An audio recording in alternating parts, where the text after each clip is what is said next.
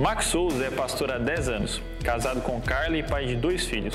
Formado em teologia pela Faculdade Teológica Sul-Americana, é o atual pastor da igreja da cidade em Jacareí. Fundou as igrejas da cidade de São Paulo e Taubaté. E em São José dos Campos hoje está à frente do Ministério Homens de Honra. Acompanhe agora essa mensagem.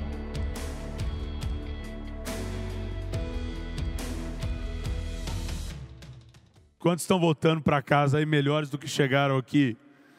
Amém? Vamos lá então, tenho uma honra de poder compartilhar com você nesse final de tarde mais uma palavra. Eu sou filho dessa casa, me converti aqui num sábado à noite de celebração de juventude, me batizei num sábado à noite, me casei aqui num sábado à noite, minha primeira mensagem foi num sábado à noite também. Como diz aquele louvor, né? Todo mundo espera alguma coisa de um sábado à noite, né? Você lembra aquele ministro, Tony Garrido? Tem que profetizar, né? Então, tudo aconteceu, começou num sábado à noite. E meus filhos foram apresentados aqui, e aí vem o meu chamado ministerial aqui, fui ordenado pastor aqui, sou cria da casa, vim lá da base e até o final da minha vida servirei ao Senhor nessa casa com muita honra, amor, paixão. E eu espero que assim seja com você também. A gente não muda de família, amém? Que você permaneça lá nas, onde lugar onde Deus te plantou, dando fruto, abençoando aquele lugar, crescendo, prosperando e fazendo e abrindo caminho para outros também, amém? Meu nome é Max, eu lidero o Ministério de Homens aqui na Igreja da Cidade de São José, sou pastor na primeira cidade aqui, sentido São Paulo, Jacareí, de uma das nossas igrejas. E é um prazer estar com você nessa tarde, nesses dias, recebendo muito e hoje poder trazer algo para o seu coração. Vamos orar mais uma vez? Pai, nós te agradecemos pela oportunidade de estarmos aqui, recebendo o pão fresco que cai do céu, tua palavra mais uma vez. E nós te pedimos, Espírito Santo, vem sobre nós mais uma vez trazer direcionamentos, revelações, apontamentos para o nosso ministério. Ainda não acabou Apesar do nosso corpo físico estar cansado, o nosso espírito vem se renovando a cada momento, seja numa mesa, seja ouvindo uma ministração, uma canção. Muito obrigado pelo que o Senhor tem feito nesses dias. Nós pedimos mesmo ao Senhor que cada um aqui volte para a sua cidade carregado de visão, revelação, novidades, ó Pai, ideias, para que em nome de Jesus, juntos como reino do Senhor aqui na nação brasileira, possamos transformar essa nação de norte a sul, de leste a oeste, em cada estado, cidade, possamos compartilhar da porção que o Senhor nos deu. E nessa tarde, faz outra vez, Pai, é o que nós te pedimos, em nome de Jesus, amém.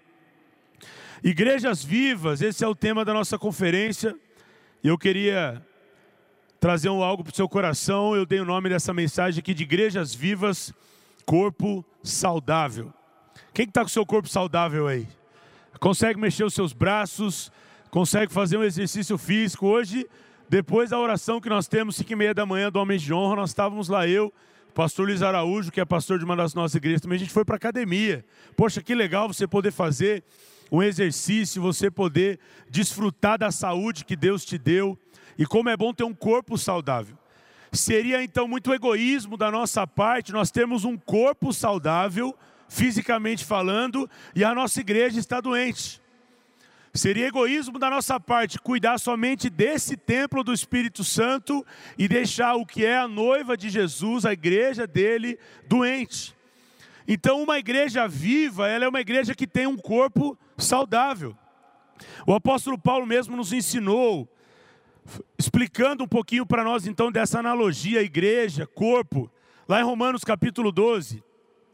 Versículos 4 e 5 diz assim: Assim como cada um de nós tem um corpo com muitos membros, e esses membros não exercem todos a mesma função, assim também em Cristo, nós que somos muitos formamos um corpo, e cada membro está ligado a todos os outros. Uau! É comparado então a igreja com o nosso corpo. Ele começa dizendo: assim como nós temos um corpo, o reino de Deus, a igreja dele é um corpo, do qual ele é o cabeça, amém?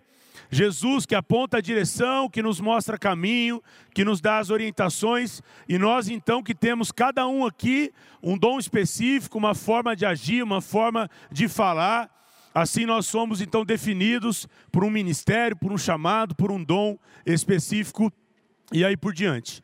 E aí, eu queria fazer uma analogia com você do que Deus entrega para Moisés lá em Levítico capítulo 21, para que ele entregasse para Arão como deveriam ser selecionados os sacerdotes daquele dia, daquele tempo.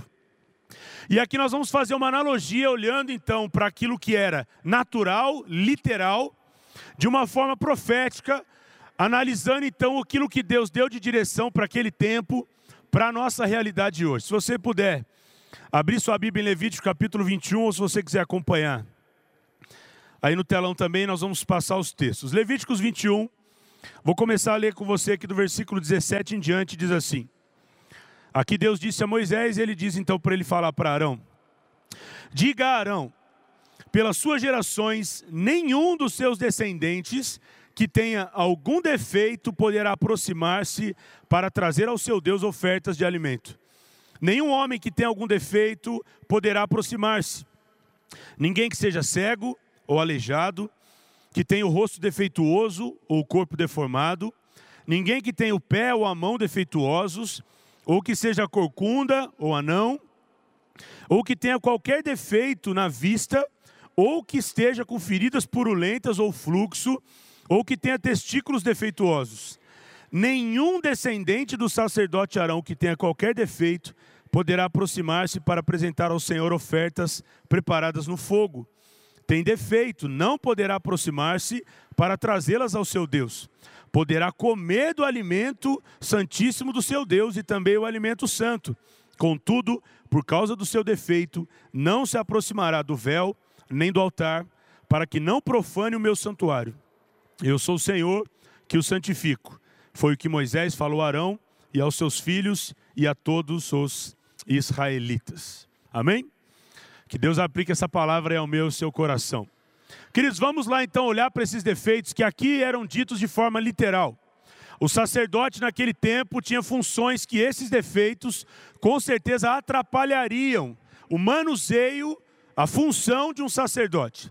Nós não temos problema nos dias de hoje se algumas dessas realidades físicas acometeram a nossa saúde. Deus nos aceita como nós somos. O importante hoje é o nosso coração. A função de um sacerdote, um líder, um homem de Deus já não é mais como naquele tempo. Mas ainda assim é possível olhar de forma profética para tudo isso aqui e entender que hoje Deus ainda assim deseja que todos esses defeitos não sejam a nossa realidade. Eu queria, junto com você, responder uma pergunta então hoje: O que Deus espera de uma igreja saudável? Você já parou para perguntar para Deus o que Deus espera da sua igreja? O que Deus espera da sua igreja, na sua realidade, na sua cidade, na sua cultura? Eu queria pensar com você em cinco desses defeitos que são citados aqui, nós vamos trabalhar a ideia deles então. A primeira coisa aí, o que Deus espera de uma igreja saudável? Que ela tenha visão. O primeiro defeito citado nesse texto que não se era admitido um sacerdote cego. Queridos, não tem como liderar sem uma visão. E você já ouviu repetidas vezes aqui, com certeza isso vai sair daqui como um eco na sua mente, que visão é o quê? Pessoal e o que mais? Intransferível. Não dá para você olhar simplesmente para tudo que Deus derramou aqui e achar que é dessa forma que Ele vai fazer com você lá. Talvez seja algo muito diferente, talvez seja algo próximo, Talvez seja algo muito distante, mas não é questão de ser maior ou menor, é a visão que ele te deu. O que ele não quer que a sua igreja seja é uma igreja cega, que não olha para nada, não olha para a realidade à sua volta, que não entende, não discerne, não está enxergando nada. E com certeza muitas coisas estão acontecendo próximas a você. Nós estamos aí já caminhando para 18 meses de pandemia. E quanta coisa está acontecendo à nossa volta, e será que você não enxergou ainda? Qual que é a visão que Deus tem te dado? O que, que você tem entendido para a sua realidade. Uma igreja saudável, ela não pode caminhar de forma que não enxerga nada, não enxerga o tempo, não discerne o tempo. Jesus passando em Jericó, lá em Marcos capítulo 10, versículo 51, ele vê um cego. E ele fala para ele: O que você quer que eu te faça? Queridos, eu não tenho dúvida que Deus está chamando alguns pastores, líderes aqui, está dizendo: O que, que você quer que eu te faça, cara? E se você está carente de visão, faça com que o grito da sua alma hoje seja o grito do Bartimeu: Eu quero ver. Se o que falta para você é visão, Jesus passou em Jericó, mas Deus está passando aqui nessa tarde mais uma vez e dizendo: Ei, você é do Nordeste, do estado do Paraná, você aqui do Sudeste, o que, que você quer que eu te faça? Fala para ele aí do fundo: Deus, eu quero ver o que os seus olhos já viram para mim, mas eu não quero continuar caminhando cego. Uma vez eu conversando com um cego, eu perguntei para ele, cara, qual que é o seu maior desafio como cego? Ele disse: o pior desafio para um cego é um ambiente novo.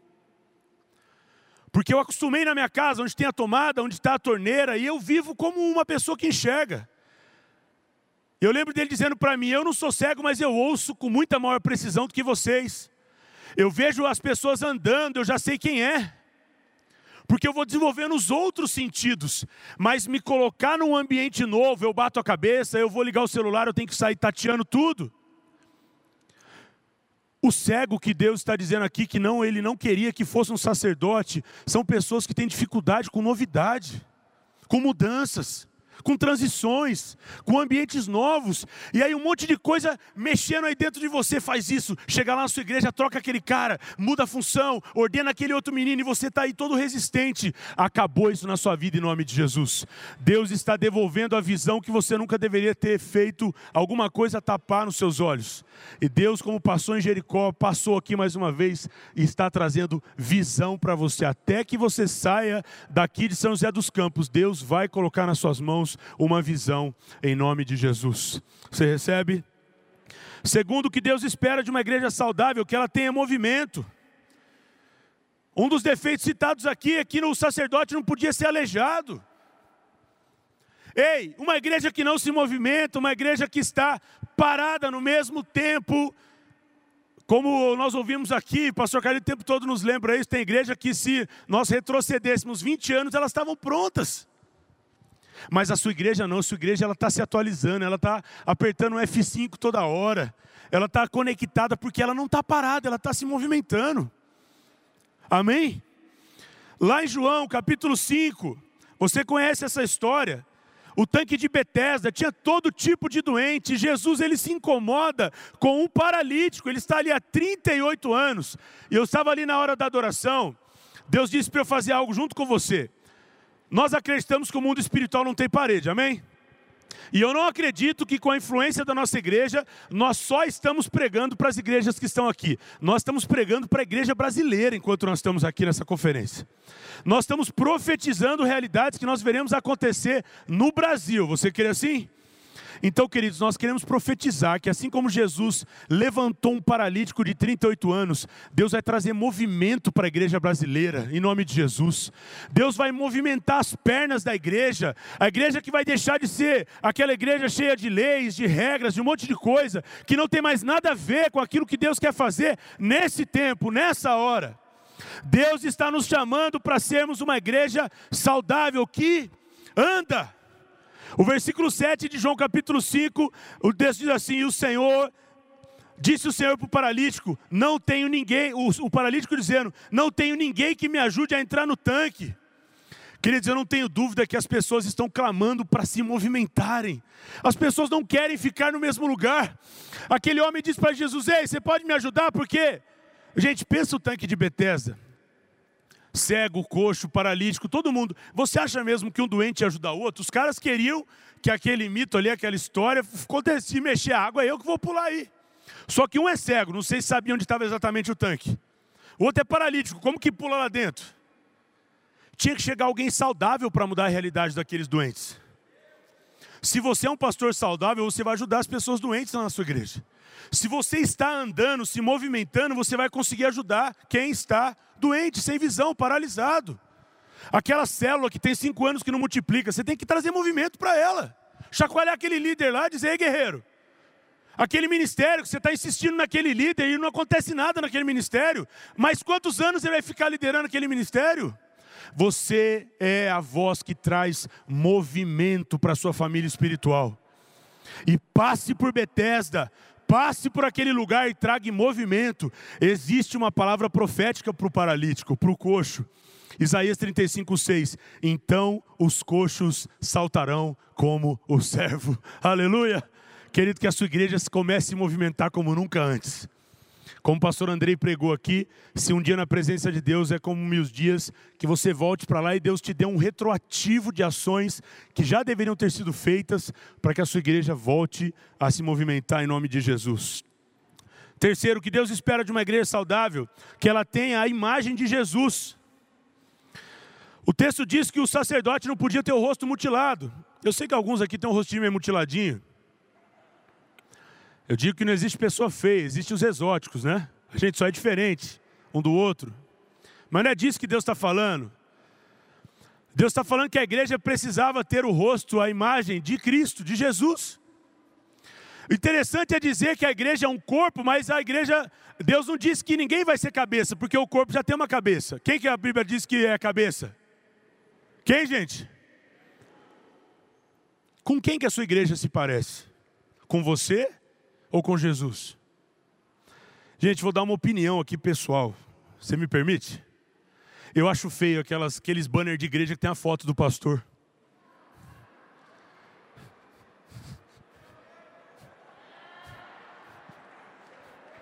É feio, gente.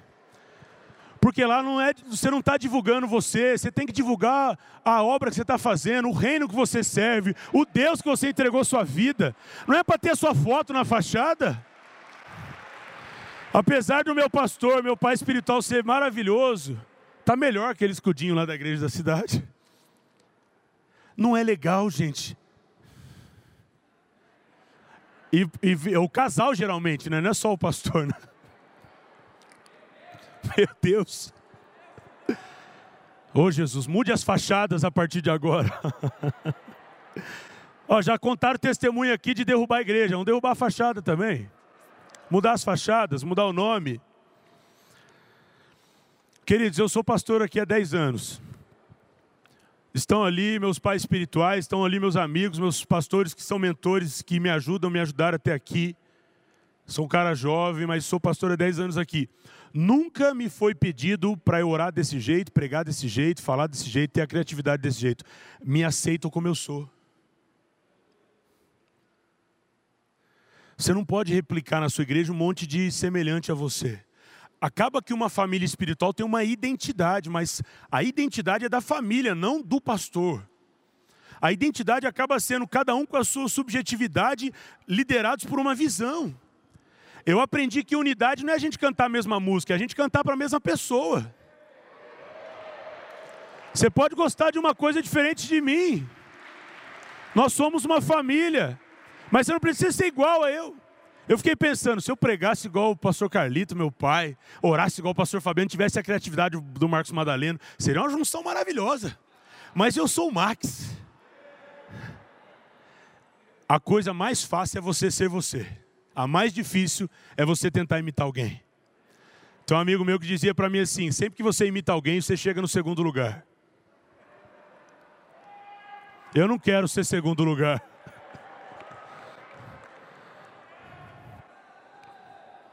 Quarto princípio, já deu bom esse, né? Você entendeu, né? Sua igreja vai se parecer com Jesus, aleluia. Nós seguimos a ordem de Deus na lei, não vamos fazer nenhum ídolo para nós. Nós não vamos fazer nenhum ídolo, porque nós já temos um Salvador, um Rei, um dono, um Mestre, um Senhor, e é sobre Ele que nós estamos falando. E se tiver uma imagem na nossa igreja, que seja a imagem de Jesus. Quarto, o que Deus espera de uma igreja saudável é que ela tenha maturidade. Eu não sei se você percebeu, mas o texto diz assim que o sacerdote não podia ser anão. um líder anão. E você está ouvindo a mensagem inteira aqui, tá? Nós não estamos falando no sentido literal, nós estamos falando de alguém que não cresceu, não se desenvolveu e com isso ele é alguém imaturo. Gente, poucas coisas destroem mais uma família do que um líder imaturo, do que um pai imaturo, do que um pastor imaturo. Uma comunidade precisa liderar, ser liderada por alguém maduro. E se eu não sei, eu pergunto, porque perguntar não ofende, é pergunta que me leva adiante. Eu tenho aprendido nessa igreja, aqui nessa família, que se eu não estou enxergando o calcanhar de alguém na minha frente, tem alguma coisa errada. Eu preciso ter referências, eu preciso pedir ajuda, eu preciso abrir meu coração, eu preciso sinalizar. Sabe por que muitos homens que nós até há poucos dias nos inspirávamos já nem estão mais onde eles estão? Porque eles ficaram quietos. E o silêncio é uma das maiores armadilhas de Satanás para o seu ministério. Você acabou de ouvir sobre 30 semanas aqui, um excelente exemplo para nós. Não é porque você é pastor, você não pode ter um, um mentor, um líder, alguém para você desabafar, uma mesa onde você chora. A maturidade você acaba até discernindo o ambiente onde você abre o coração. Não é no púlpito da sua igreja. Mas existe uma mesa disponível para você. E se não existe, isso é sinal de imaturidade. Você precisa ter um ambiente onde uma pessoa te estica, onde a pessoa te puxa, onde a pessoa te provoca para ir para outro nível. Amém? Andy Stanley diz assim que igreja nós não podemos só ver a nuca das pessoas, a gente precisa ver o rosto delas. E ele está falando de célula, de pequeno grupo. Ele fala: você não pode ficar numa celebração de domingo só vendo a nuca de alguém. Você precisa sentar numa roda durante a semana para você ver o rosto das pessoas. Aqui, quem prega fala, quem canta fala, mas quem está aí fica quieto. Mas na célula você fala, você pede oração, você abre o coração e aí você alcança maturidade. Mas Deus estava dizendo: eu não posso contar com anão. Quando eu era menino, falava, pensava, raciocinava como menino. Paulo coloca tudo aqui no passado, ele diz: quando eu me tornei homem, eu deixei o quê? Para trás as coisas de menino. Nós temos uma ministração e em breve voltaremos em nome de Jesus do retiro do Homens de Honra, onde a gente faz os homens que estão ali ou verem a cena do filme Toy Story. Não sei se você lembra, quando o Andy fica velho, no último Toy Story, ele pega os brinquedos dele, coloca numa caixa e entrega para uma menininha nova, e ele vai para a universidade. A gente faz os homens entregarem os brinquedos ali no retiro, profeticamente. A gente passa aquela cena e diz: está na hora de você colocar os brinquedos na caixa, não é tempo mais de fazer coleção de Hot Wheels, de brincar, de fazer isso, aquilo. É tempo de falar de coisa de gente grande. O assunto muda, as atividades mudam, as rodas mudam, as amizades mudam, porque a gente entende que está num outro nível. Amém? Igreja na pandemia sem máscara, todo mundo se abraçando, pastor falando, cuspindo perto do povo ninguém higieniza os aparelhos, microfonia. Isso é imaturidade. Qual o testemunho que nós estamos dando? Os visitantes chegando, eles precisam dizer: é, a igreja é o lugar mais seguro da minha cidade. Amém, gente? Gênesis 21, 8, olha que texto profético. O menino cresceu e foi desmamado. No dia em que Isaac foi desmamado, Abraão deu uma grande festa. Sabe o que Deus quer celebrar? A nossa maturidade. Deus quer olhar e dizer assim: ele abandonou a mamadeira, vamos celebrar. Porque no dia que Isaac desmamou, Abraão disse: Ei, reúne todo mundo, vamos dar uma festa. Agora meu filho está maduro. Tem gente que não precisa nem sentar no colo mais para mamar. O cara mama em pé, porque já está até na altura do seio, tão grande que é já cresceu em tamanho, mas Jesus ele não crescia só em tamanho. Especial. Jesus crescia em sabedoria, Aí... além de estatura, não, crescia em né, graça. Né? Não, mas Deus não. sabe meu coração. Jesus crescia diante de Deus e diante dos homens. A nossa maturidade acaba sendo demonstrada para as pessoas que estão à nossa volta. As pessoas vão ver, é você mesmo? Você diz, sou eu. É que eu cresci. Amém? A sua cidade vai olhar para a sua igreja e dizer: ali está uma igreja madura, uma igreja de gente madura. Nós acabamos de entregar para a nossa cidade aqui em Jacareí um monumento de homenagem à Bíblia. Foi feita uma praça, um monumento, e quando o prefeito pensou em fazer esse monumento, ele bateu lá na nossa porta e disse: Vocês entendem a proposta do que eu estou querendo fazer. E aí ele, não somente pela ideia, pela excelência, por tudo que ele conhece da nossa igreja, ele veio bater na nossa porta. Quando ele ficou sabendo que a gente estava ofertando um projeto de um design maravilhoso, ele disse: Não, não, tem um orçamento para isso, tem um valor separado. A gente disse, prefeito, a gente não está precisando, a gente quer servir a cidade. Ele olhou e falou assim: não existe essa maturidade nas instituições. As instituições querem consumir, vocês querem contribuir. Falou: essa é a igreja da cidade. Nós queremos servir a cidade. Isso é uma igreja madura. Já se fala tanto da igreja, mas de nós não vai ter o que falar, porque nós estamos aqui para servir. Amém?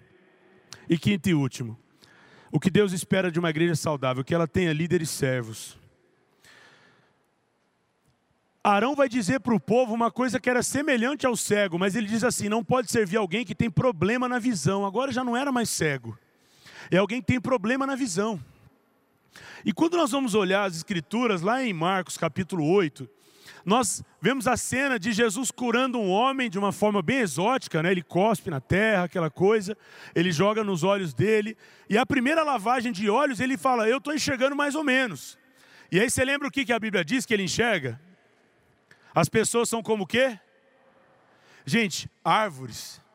Nós gostamos da sombra que ela nos dá, do apoio que ela pode oferecer, dos frutos que ela pode me proporcionar. Ou seja, a árvore nos serve. Um líder com problema na visão, ele olha as pessoas somente como árvores e ele não se olha como uma árvore. E nós estamos achando que todo mundo tem que fazer alguma coisa para nós, que nós não podemos e nem precisamos fazer nada para as pessoas. O problema da visão é aquele lugar que nós vamos chegando e Deus vai nos promovendo e nós vamos alcançando outros níveis e a gente já não tem coragem de fazer coisas simples. Esses dias eu estava lá no multimídia da igreja, foi meu primeiro ministério aqui. E aí os caras quase me arrancando, não, pastor, você não pode ficar aí, não, porque parecia que eu estava ofendendo eles. Eu disse, não, eu quero ensinar uma coisa para vocês. Não é porque eu comecei fazendo isso aqui que eu nunca mais posso voltar aqui.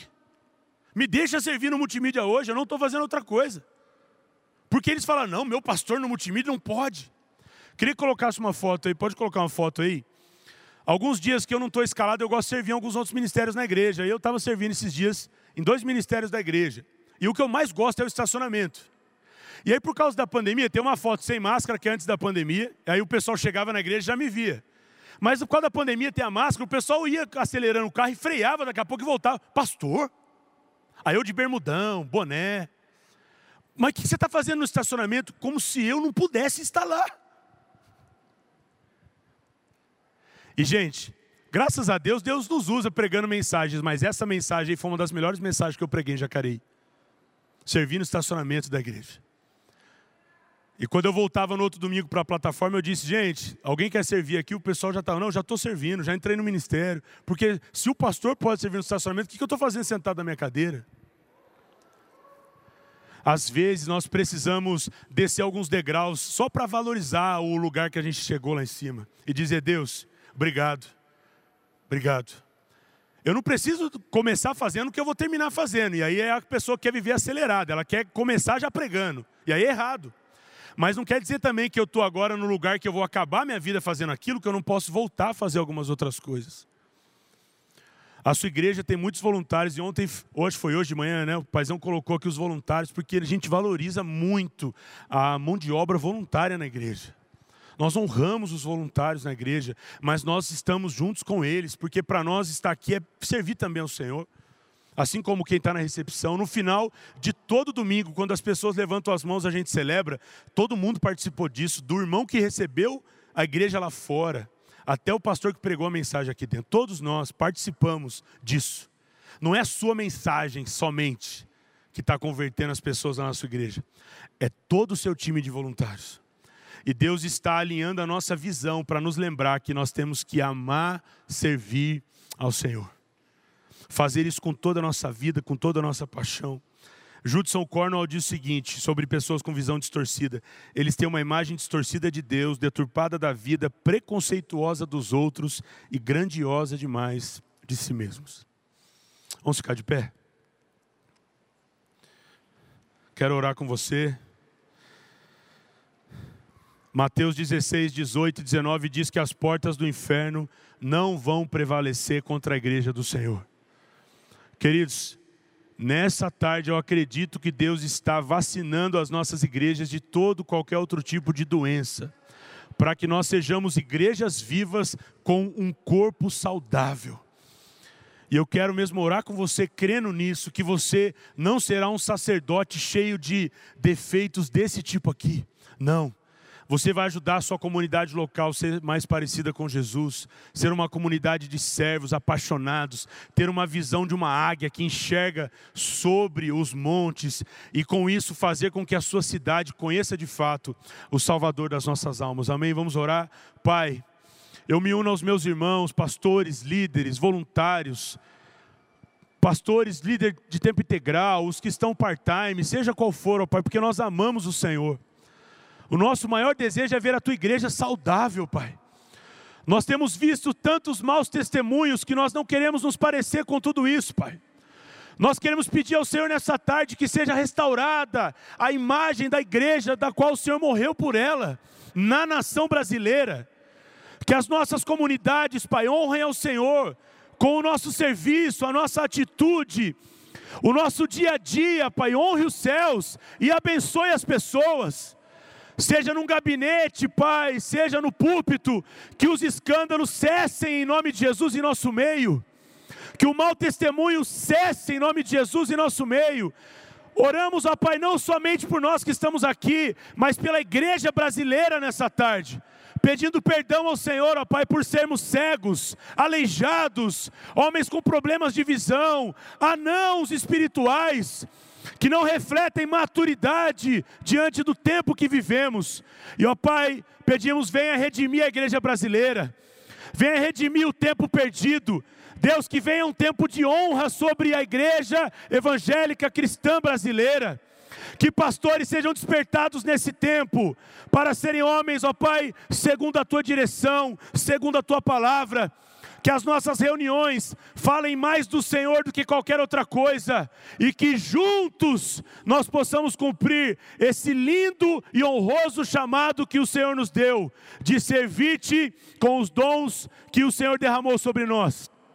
Nós abençoamos cada igreja aqui, Pai. Ninguém sairá da nossa cidade sem uma visão que o Senhor tenha entregado. E nós profetizamos mesmo que venham visões que abençoem a nossa nação e que a partir dessa conferência possamos ouvir com gratidão no coração tudo que o Senhor está fazendo a partir dessa data. Em nome de Jesus. Amém e amém. Deus te abençoe, querido. Pode se assentar aí e a gente continua com a nossa programação.